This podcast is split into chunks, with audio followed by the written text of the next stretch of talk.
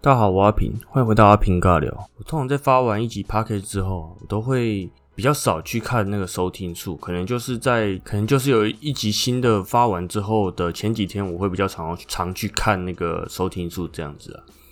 那就在前几天，因为我上一离上一集可能已经两三个礼拜、三四个礼拜了嘛，所以我算是隔了蛮久才去看那个收收听数的。那这一次我就打开那个商号啊，发现看为什么有一集突然提升两万趴的收听率，不知道是啥小。不过只有我最新的那一集有增加很多收听次数这样子。那在与此同时呢，我也收到了一封 email，就是 Mr. Box 他寄来的，就说哇，我终于突破了一百个粉丝了这样子。然后我才突然想到，说我之前有跟那个 Mr. Box 有填他们的表单来请他们宣传我的单集这样子。原来是他们有宣传，所以让蛮多人听到了，然后就增加了蛮多的收听数。然后我就 I G 有收到一则私讯，说他要跟我拿那个 Seven 的礼券。然后我看一看，我原本想说啊，已经过期了，不好意思，不能给你这样子。我想说啊，反正他都有收听，而且也没有人跟我要，我就回答说啊，虽然已经呃过了活动的期限了，不过我还是会给你，然后谢谢你收听这样子。结果他到最后回来还是跟我说没有了，他开玩笑的，他没有要拿。然后就说哦好，那也还是谢谢你的收听这样子。如果有对我的节目有什么意见想要讲的话，也是可以跟我讲。然后他就说好哦，就没有下文了，所以就是也没跟我讲的意思。不过还是蛮感谢有人收听的啦，毕竟我其实看那个收听数，以前的收听数都是蛮少的这样。那这次突然爆冲这么多，虽然只有一集，那还是还蛮开心的。不过我突然想到啊，我明明投的单集应该是我的恋爱路的那一集，不过为什么收听数成长的是我上一集比较新的那一集呢？因为其实我也没有看到他们推播的讯息啦，所以还是说我有投两次啊，有一次我自己忘记了是不是？反正如果有的话，就看能不能再冲一波点阅率了。那也非常感谢大家的收听啊！如果你们有呃什么意见的话，也可以说出来，那默默的听也行。那最近疫情真的又暴涨起来了，从去年只要几百例，大家都吓得要死，到现在，呃，已经六万例了，大家都还是觉得没，就是还是会出去活动、吃饭这样子。可能是因为大家都有打疫苗了啦。那三剂的话，可能也都是轻症这样子，虽然还是会有重症的案例啦，但是就是轻症的比例还是占绝大多数，所以大家就比较没那么担心了吧。不过最近不是又开始在排快筛了嘛？跟以前的那个口罩之乱一样。我现在每天上班经过的一些药局都大排长龙。我是觉得这个真的是让给真的有需要的人就好了。你真的有比较严重的症状的话，你再去医院检查，不要在那边排队，就反而又搞得自己确诊或怎样的。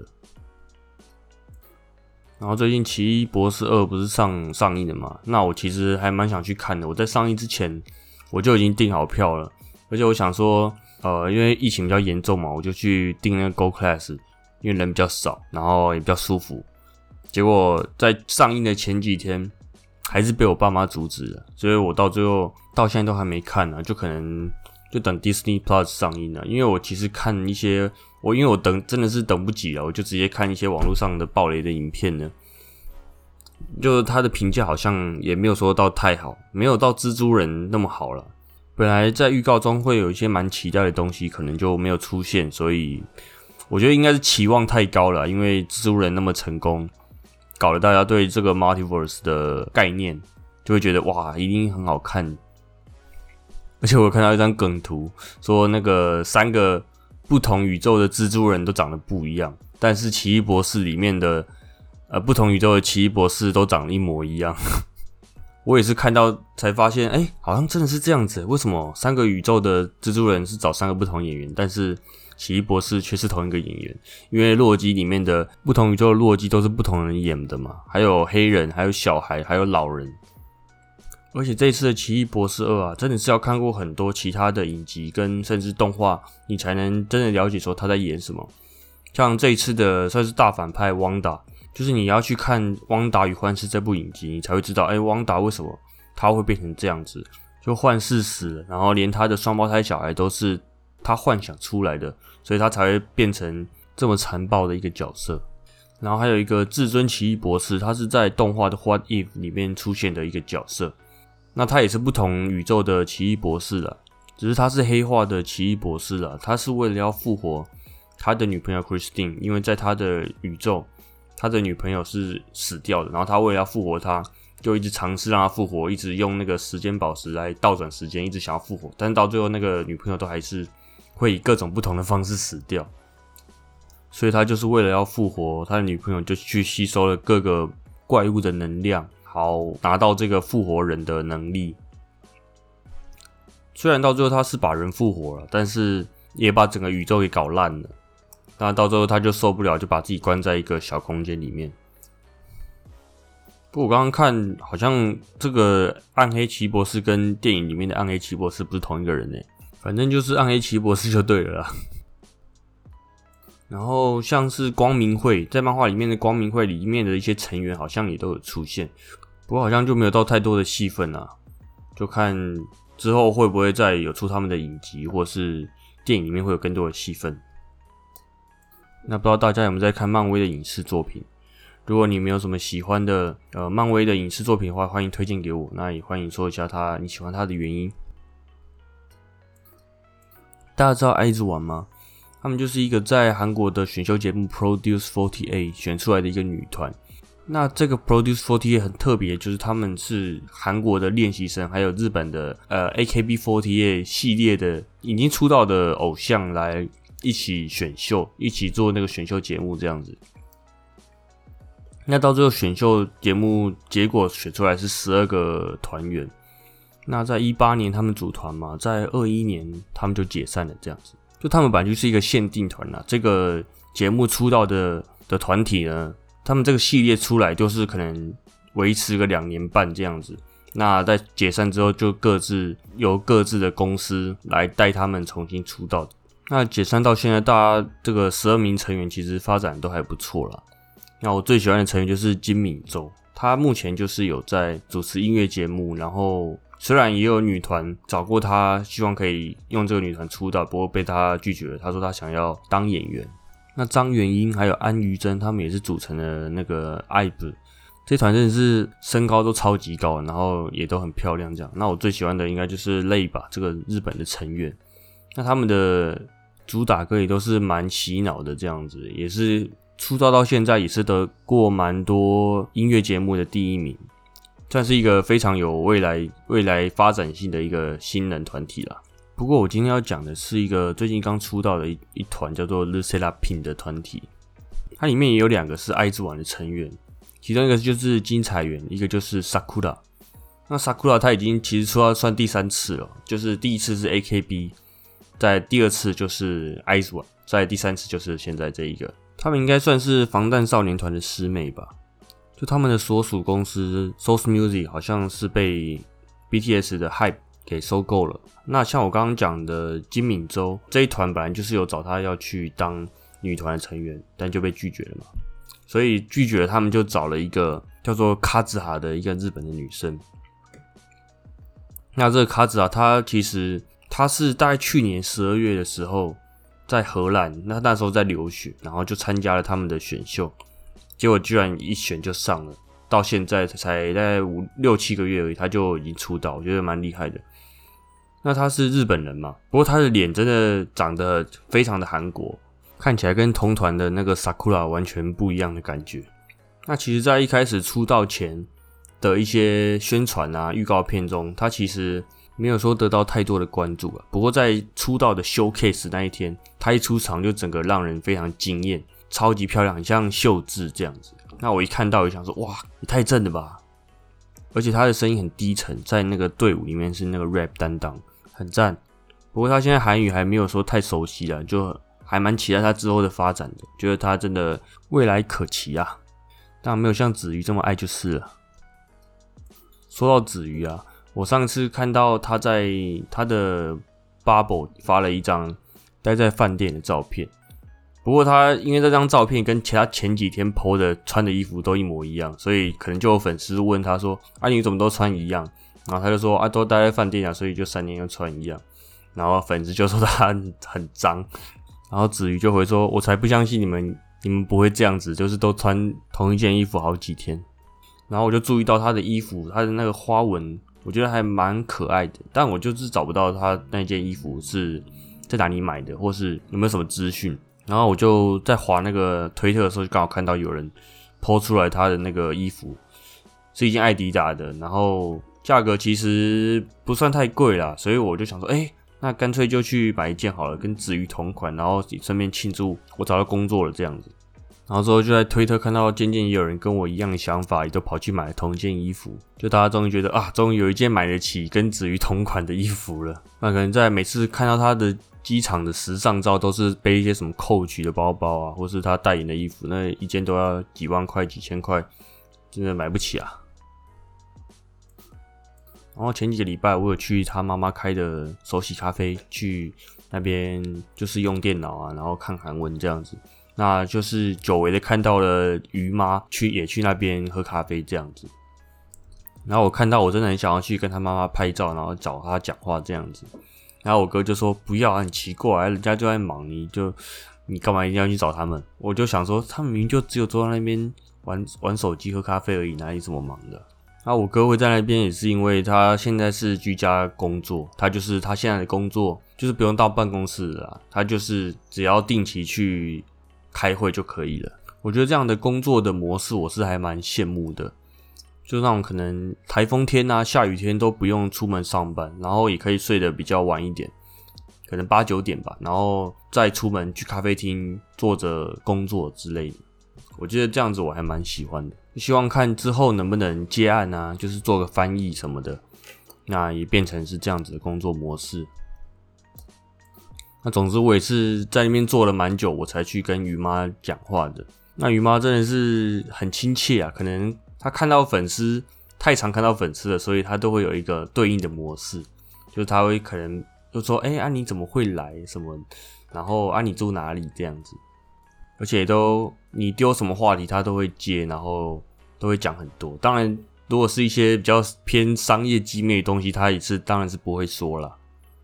然后我有跟鱼妈说，我是大概二零二零年有来遇到子瑜，然后有跟他拍照，然后就给那个鱼妈看。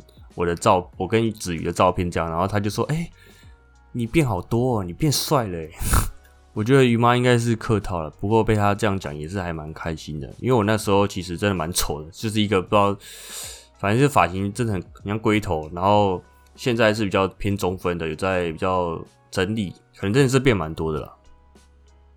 不过于妈也有跟我说，她近几年的疫情的影响啊，真的是业绩是掉很多啊，平常。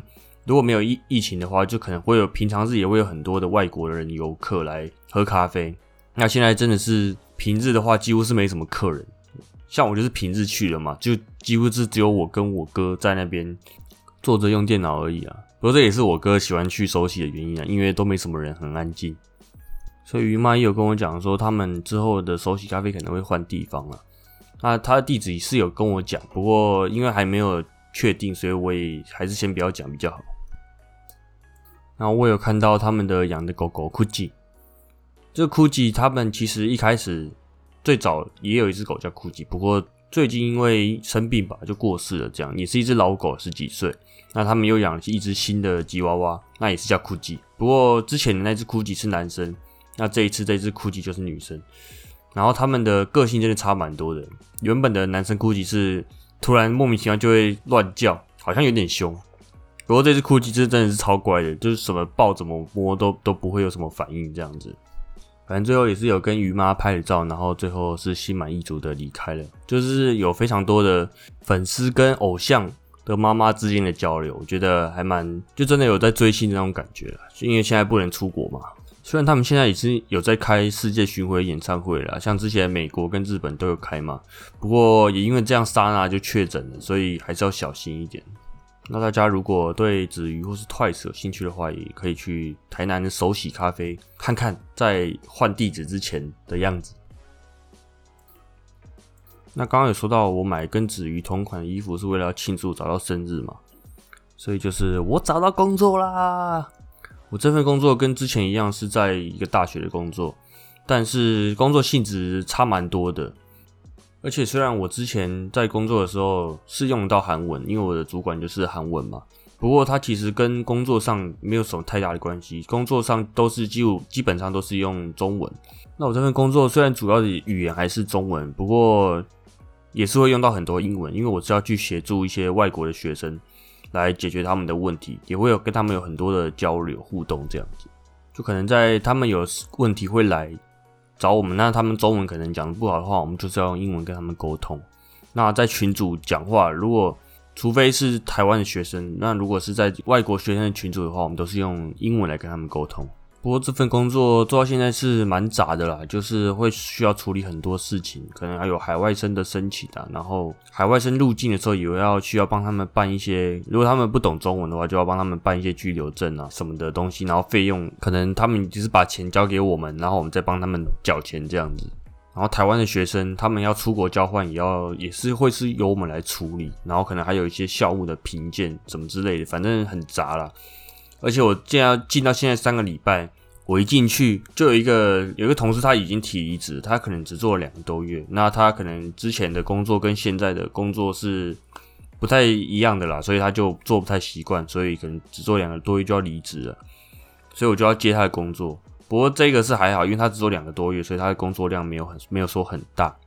那另外一个同事呢，他也是因为要呃结婚。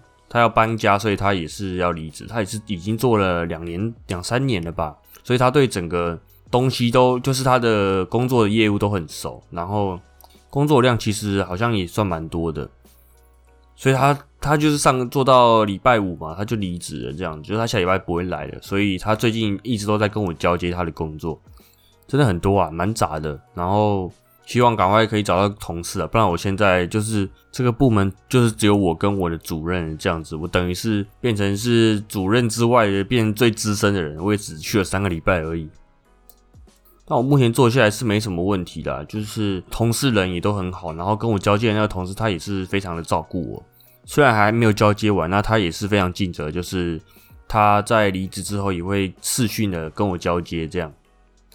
那主任也是人很好啊。我第一天去上班的时候，不知道我到底该不该走嘛，然后我可能就待了十几分钟，我就才去跟主任说：“主任，那我我可以下班了吗？”他说：“哦，你可以走啊，你可以走啊。我们这个工作不是等到上司要下班你才可以走的，这样子，你你如果事情做完，你就讲一声就可以走了。所以我目前做到现在是还可以了，就希望主任可以赶快找一个女同事，漂亮的女同事来就好了。”那虽然说这份工作到目前为止做的都还算蛮习惯的，但是它有一个非常大的缺点，就是离我家真的超级远。我如果骑机车的话，单趟就是要三四十分钟。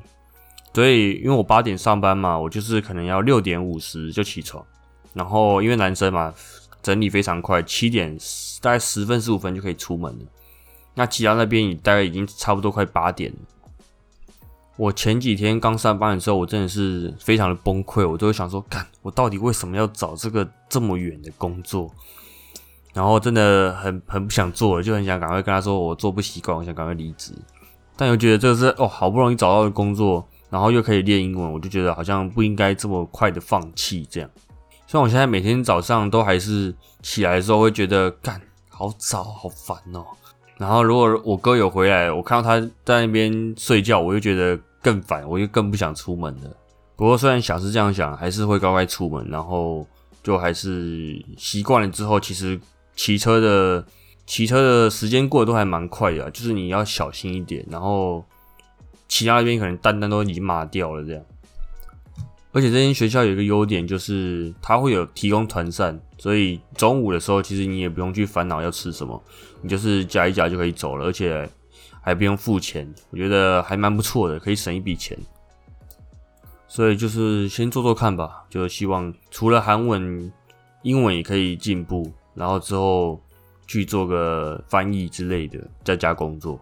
然后很重要的一点就是希望我的上班的上下班的行车都可以非常的平安，非常的安全。祝我工作顺利吧。那我也想知道大家上班通勤时间大概都是要多久呢？有没有像我这么长的，或是你可能走路就可以上班的？都欢迎告诉我。那欢迎在我的 IG 留言。不知道大家知不知道我的 IG？我的 IG 是 P I N G L I A O 六一四，希望大家可以去追踪一下，然后私信我或是在我的贴文留个言，我会超级开心。那今天这一集就差不多到这里了。找到工作真的是蛮开心的啦，而且又是跟自己的兴趣其实蛮有关的一个工作的职位，那就希望可以持久一点啊这个工作。那在骑车的过程中也是可以一切平安顺利。那也非常感谢大家可以收听我的 podcast，希望大家也可以持持续的收听下去。我也很很希望大家可以跟我讲说你们的对我的节目的感想，或者是有没有什么。有没有什么可以改善的地方之类的？